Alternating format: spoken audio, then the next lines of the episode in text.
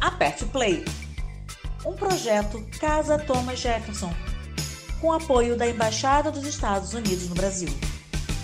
No one really knows why, but the jaguar took a dislike to the monkey. During the drought, she decided that she wouldn't let the monkey drink from her spring. It just so happens that the local river had dried completely, and the monkey had nowhere to go to quench his terrible thirst. To solve the problem, here's what the monkey decided to do. He smeared himself with some honey. Then he rolled over and over again on a pile of dried leaves. With the leaves stuck to his body, he was unrecognizable. And there he went, on his way to the spring. Since it was very hot, there was a long line of animals waiting to get some water from Madame Jaguar. And though she was feeling hot and bored, she was very attentive. But no way was the monkey going to drink her water. The jaguar looked at the line and noticed that there was a curious new animal. Strange, quite interesting, which might have traveled a long way just to drink from her spring.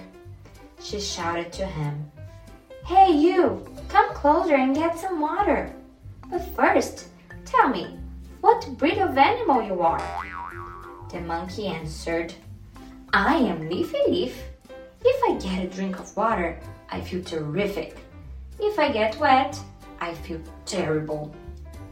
Wearing his disguise, the monkey made a point of drinking water quickly, since he was very thirsty. But as he was in such a great hurry, he ended up getting his legs wet. The next day, still very thirsty and singing happily, the monkey got to the spring very early. I am Leafy Leaf. If I get a drink of water, I feel terrific. If I get wet, I feel terrible. Seeing her weird friend again, the jaguar let him jump the line and gave him some advice. Be careful not to get wet and feel sick with you. Yesterday your legs were wet, and look at them. They look awful. They are like the legs of a monkey. On hearing that, the monkey shivered. He drank as quickly as he could before the jaguar started suspecting who he really was. Acting in haste, guess what? He wound up wetting his face, his arms, and his belly. At the end of the next day, the monkey could no longer put up with the heat and his thirst, and he decided to go back to the spring. However, too many leaves were missing. Anyway, he went on to jump the line again. While he hastily sipped the water, the jaguar started examining his body thoroughly. Those legs look like the legs of a monkey. That belly looks like the belly of a monkey. Those arms look like the arms. Before the jaguar could finish her sentence, the smart monkey sneaked away. However, having acted nervously, he had soaked himself completely, and when he started running, the last leaves on his body fell off.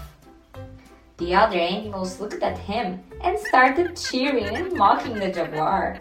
Look at the monkey! Look at the monkey! He managed to fool the jaguar! And what about Madame Jaguar? To this day, she is red cheeked with rage.